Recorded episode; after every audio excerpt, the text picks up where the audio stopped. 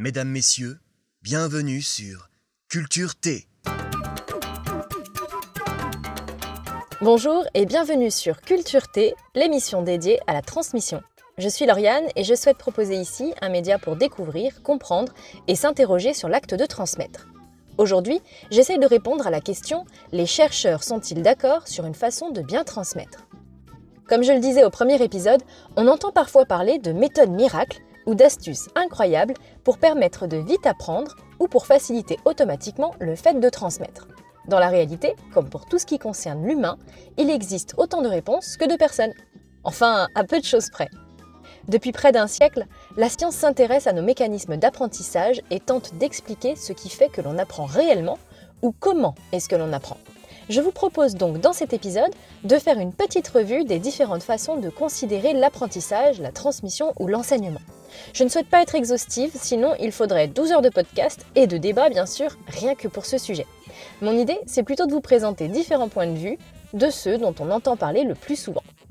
On va donc distinguer 5 grands courants théoriques dans l'apprentissage. Alors oui, on va parler de théorie, mais vous verrez que cela aide à éclairer les pratiques qui se retrouvent finalement autant à l'école qu'à l'université, qu'en entreprise, mais aussi à la maison et au quotidien. Car même si on n'a pas suivi de formation sur l'apprentissage, on a tous une vision à peu près spontanée de comment on apprend ou qu'est-ce qu'une bonne façon de transmettre. Or, c'est intéressant de connaître d'autres façons de penser, car bien souvent, on a par défaut tendance à considérer que sa vision des choses est la plus juste, ou en tout cas qu'elle est la même pour tout le monde. Commençons donc par aborder le premier courant, celui des transmissifs. Dans cette vision, il y a souvent d'un côté la personne qui détient le savoir et les connaissances, on va dire l'expert, l'enseignant ou le parent, et en face, nous avons l'apprenant, celui ou celle qui ne sait pas et qui est un peu comme un vase vide qu'il faudrait remplir de ses connaissances et de ses savoirs. La personne qui transmet doit donc transférer tout ce qu'elle sait et pour cela, très souvent, elle va écrire et ou parler afin de communiquer son bagage à l'apprenant. En quelque sorte, elle va vider son propre vase dans celui de l'apprenant. L'apprenant n'est donc pas sollicité si ce n'est pour comprendre instantanément ce qui est dit et surtout pour le mémoriser. Cette approche est vieille comme le monde et vous avez déjà certainement en tête des professeurs ou des collaborateurs qui, pour vous transmettre quelque chose, vont prendre soin de vous dire tout ce qu'il y a à savoir sur le sujet. Une fois exposé à l'information, la magie devrait opérer et vous serez aussi savant que le savant qui vous a transmis. Pour illustrer, imaginons que vous deviez apprendre à rechercher une image sur votre ordinateur Windows. Le formateur transmissif commencerait sûrement par vous montrer la marche à suivre sur son propre ordinateur, ou même juste à vous l'expliquer à l'oral ou à l'aide de capture écran sur un PowerPoint. Il vous détaillerait les étapes une à une et il pourrait aussi vous fournir un tutoriel. Vous aurez donc lu et entendu tout ce qu'il y avait à savoir sur l'opération et le formateur vous évaluerait enfin à partir d'un exercice de type Retrouver l'image vacances.jpeg sur votre propre ordinateur. Vous voyez l'idée? Prenons un autre exemple. Vous devez apprendre un ensemble de mots et d'expressions en anglais autour du voyage. L'enseignant ou l'expert transmissif vous fournirait la liste de tous les éléments à savoir avec en face leur traduction. Vous devrez apprendre chacun des éléments et serez soumis à une évaluation de type traduction directe ou exercice de rédaction. Je grossis volontairement les traits, mais on le voit donc bien, la notion de transfert est importante. Il y a une recherche d'efficacité dans le processus. Souvent, le contenu transmis est exhaustif et intégral dès le début. On attend de l'apprenant qu'il l'assimile le plus rapidement possible pour pouvoir l'évaluer et passer au sujet suivant. Parlons maintenant du second courant qui s'appelle le behaviorisme. C'est un mot un petit peu barbare qui vient de behavior en anglais qui signifie le comportement. En français, on parle aussi de comportementalisme. Comportement, comme on l'entend, c'est vraiment le mot-clé. Derrière ce courant, il y a l'idée que nous avons appris quelque chose lorsque notre comportement s'est modifié. Typiquement, avant vous ne saviez pas faire, maintenant vous savez faire. Et pour modifier le comportement, eh les behavioristes vont utiliser des stimuli, ou plutôt des exercices. Si vous adoptez le bon comportement en montrant que vous avez appris, vous serez récompensé. Sinon, il y aura sanction. En apprentissage, très souvent, la récompense ou la sanction prend d'ailleurs la forme d'une note. Reprenons l'exemple de la recherche d'images sur ordinateur. Le behavioriste vous présentera le déroulé de la recherche étape par étape. Vous aurez donc à réaliser un premier exercice qui consistera à faire la recherche via votre moteur de recherche dans vos dossiers. Vous devrez répéter l'exercice jusqu'à ce que vous n'ayez plus besoin de tutoriel sous les yeux et surtout que l'enchaînement de vos actions ne comporte pas d'erreur. Typiquement, si vous commencez par lancer la recherche dans Google pour retrouver une image sur votre ordinateur, vous serez sanctionné et votre note sera mauvaise, même si vous vous rendez compte de votre erreur et que vous la rectifiez. Vous aurez une bonne note si vous êtes capable de retrouver l'image sans vous tromper dans l'enchaînement de vos clics. Pour reprendre l'exemple avec le vocabulaire en anglais, le behavioriste vous fournira également la liste de ce que vous devrez connaître par cœur. Pour vous aider, il vous demanderait d'apprendre d'abord les 10 premiers éléments. Puis vous aurez un exercice ou une évaluation pour tester vos 10 premières traductions. Vous pourrez ensuite travailler sur les 10 mots de vocabulaire ou les 10 expressions suivantes et l'enseignant vous proposera ensuite un exercice ou une évaluation pour les 20 premiers éléments que vous aurez appris. Et ainsi de suite jusqu'à avoir retenu par cœur l'intégralité des mots autour du voyage. Ici, un petit peu comme avec les transmissifs, on prête donc peu attention à savoir si vous avez compris la notion de requête sur votre ordinateur, ou de même si vous avez compris ou pas dans quel contexte utiliser votre vocabulaire en anglais. On attend de vous une forme d'automatisation. Ce qui compte, c'est le résultat. Que vous soyez capable de retrouver l'image vacances.jpg et que vous sachiez traduire to book par faire une réservation. Pour avancer, vous ferez vos propres déductions, par essai-erreur, pour ajuster petit à petit ce que vous faites. Pour certains, on comprend aisément que cela pourrait être très facile et ils retrouveront l'image sur leur ordinateur au second essai par exemple. Pour d'autres, le résultat sera un peu plus approximatif dans le même temps. Cette approche vous parle? C'est normal, elle est aussi assez ancienne et donc assez répandue. Elle place l'apprenant en position plutôt passive. On lui demande de faire une chose, pas spécialement de la comprendre, de l'expliquer ou même de la discuter. C'est d'ailleurs une façon d'apprendre plutôt solitaire, car c'est à vous de vous entraîner et de déduire un petit peu si ce que vous faites fonctionne ou pas. Dans cette vision, on part du principe que ce qui se passe dans votre tête, c'est un petit peu obscur. C'est difficile de savoir pourquoi vous arrivez à apprendre plus ou moins vite qu'un autre avec le même exercice. C'est d'ailleurs pourquoi les behavioristes vont décomposer en étapes et en objectifs les apprentissages. Cela permet de contrôler plus régulièrement ce qui se passe, même si le cerveau est un petit peu la boîte noire qu'on ne peut pas lire. Ce n'est pas si grave, me direz-vous. Ce qui compte, c'est le résultat. Voilà donc pour le comportementalisme ou behaviorisme. Une autre façon de voir les choses est née historiquement en opposition à la vision autour du comportement. C'est ce qu'on appelle le constructivisme. C'est notre troisième courant et c'est l'idée que l'apprenant construit ses nouvelles connaissances en les associant à des connaissances qu'il avait déjà. Pour apprendre, il s'agirait donc plus d'associer des idées entre elles, des choses que l'on sait, avec des choses qui sont nouvelles. Le tout pour aider à résoudre des problèmes. C'est une construction qui est donc personnelle et ne peut pas être la même pour tout le monde. Je manipule la connaissance, c'est donc moi qui apprends dans l'action. Le contexte où j'apprends, c'est donc très important et il doit être spécifique pour que cela fonctionne. Dans ce cas, l'erreur n'est plus sanctionnée, car en tant qu'apprenant, je suis en train d'explorer. Donc l'erreur devient un indice sur mon expérience et ce sur quoi je dois apprendre. Pour les constructivistes, l'apprentissage ne vient donc pas du néant et l'apprenant n'est pas passif il est actif. Il doit résoudre quelque chose qui lui pose problème afin de créer une nouvelle connaissance. Une fois le problème résolu, cette nouvelle connaissance constitue une nouvelle base qui va permettre de résoudre un nouveau problème un peu plus complexe. Et ainsi de suite, comme les briques d'un immeuble que l'on poserait les unes par-dessus les autres. Impossible de construire le toit tant que les murs ne sont pas solides. On comprend donc bien la notion de construction.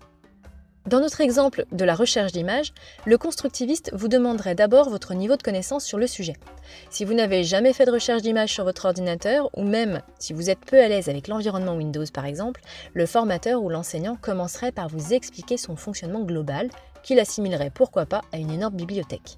En effet, si vous ne savez pas utiliser un ordinateur, vous êtes déjà sûrement allé dans une bibliothèque. Alors, vous ne partez donc pas de zéro, Comment fonctionne le référencement des livres dans une bibliothèque? Quel parallèle pouvez-vous faire avec des documents numériques?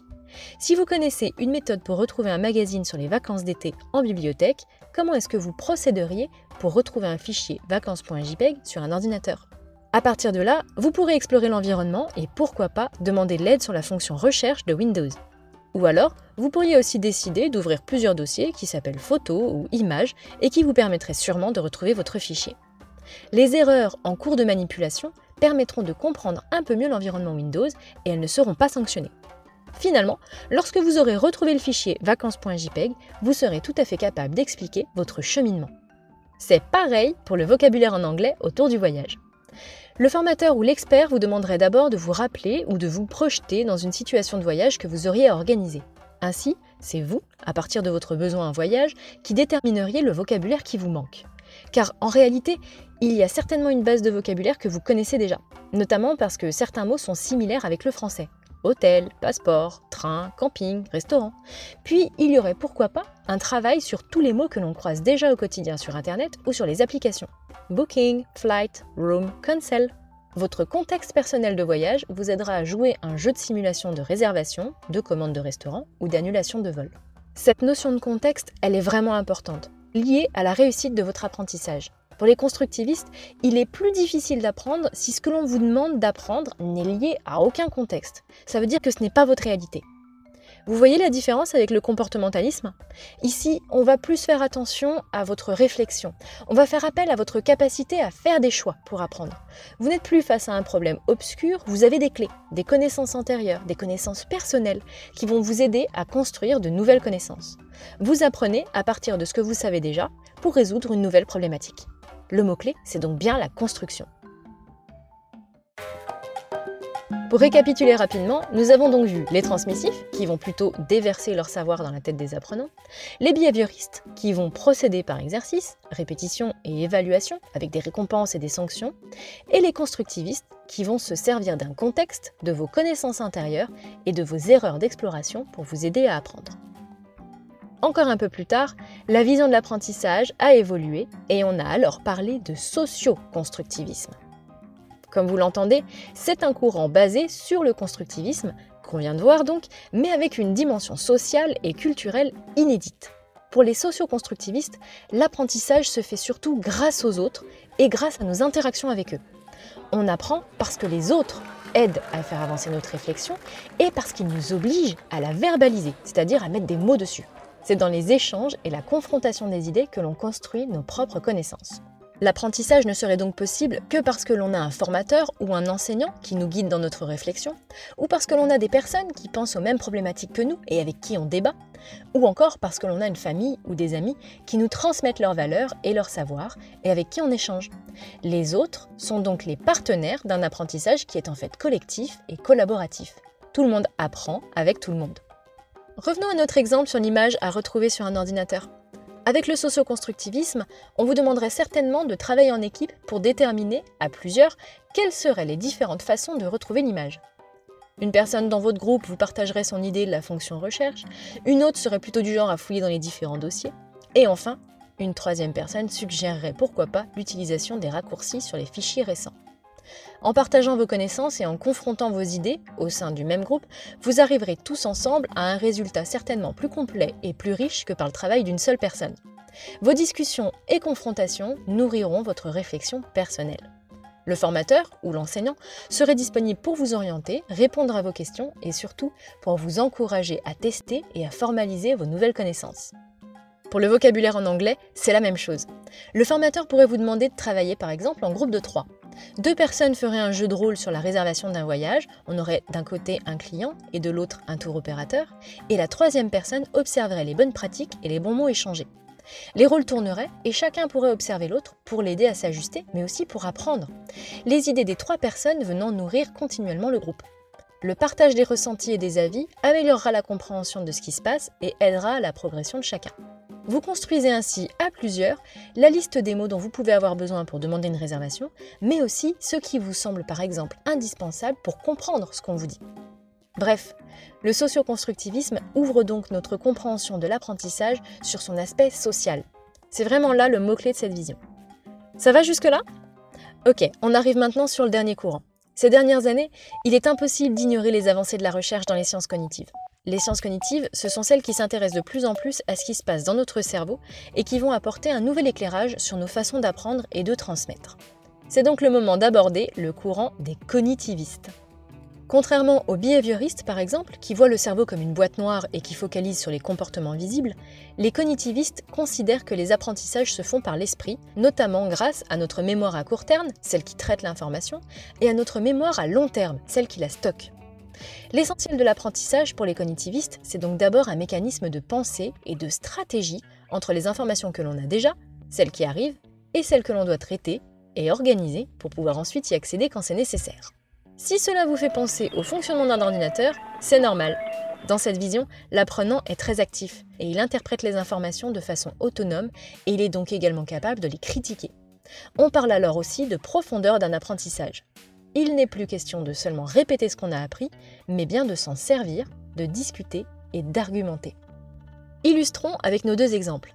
Pour retrouver l'image vacances.jpg sur votre ordinateur, le formateur cognitiviste commencerait certainement par voir votre niveau actuel de connaissance sur l'informatique en général. L'objectif étant de savoir si vous êtes à l'aise ou si vous avez des lacunes sur la logique d'un ordinateur. Que savez-vous déjà faire? Pour ceux qui savent déjà lancer une recherche, même sur Google par exemple, c'est parfait. Le chemin à parcourir pour apprendre à utiliser la fonction recherche de Windows sera plus facile. Vous travaillerez ensuite très probablement sur l'arborescence et le classement des informations sur un ordinateur. Car en toute logique, si vous êtes amené à rechercher une image sur un ordinateur, c'est très certainement parce que c'est vous qui l'avez posée là. De même, si on compare le bureau d'un ordinateur à son propre bureau physique, quelle organisation peut-on mettre en place? Avec différents raisonnements et des questions réflexives, vous ne serez ainsi pas uniquement en mesure de rechercher une image, mais en fait n'importe quel document.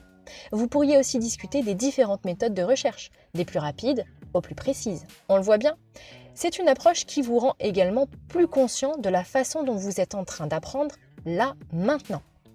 Vous placez une nouvelle information dans un ensemble d'informations déjà connues.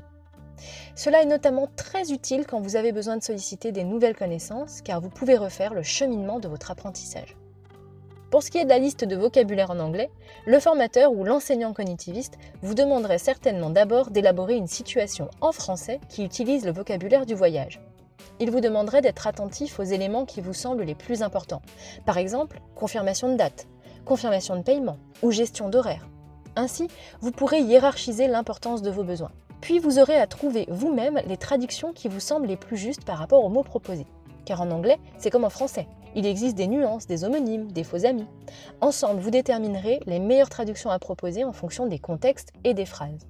Et finalement, vous pourriez, pourquoi pas, réaliser une mise en situation en appelant un tour opérateur à l'étranger pour obtenir des informations et tester votre vocabulaire.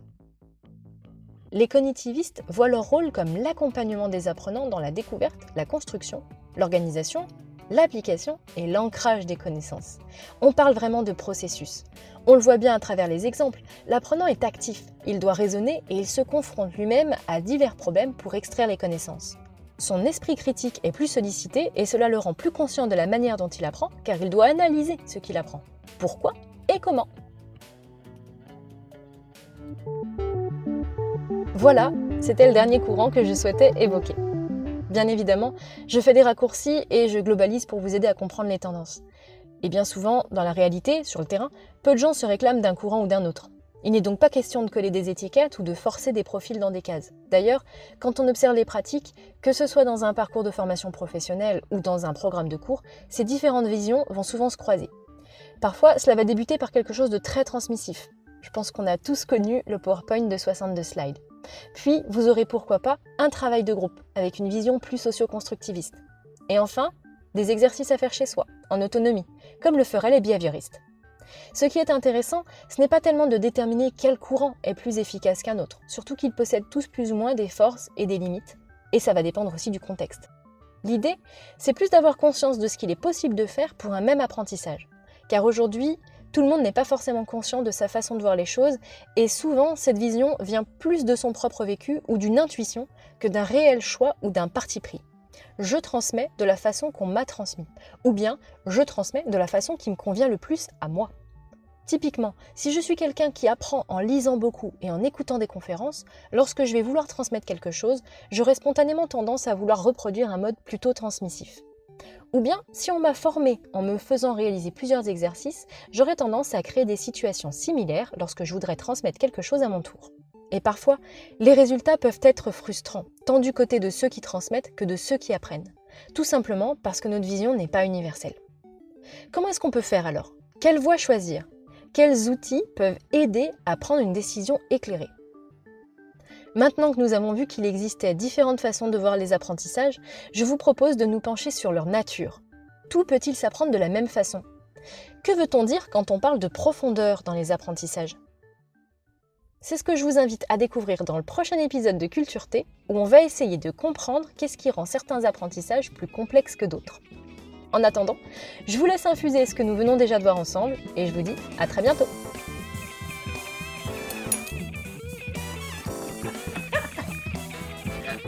Arrivederci, c'est comme ça qu'on dit.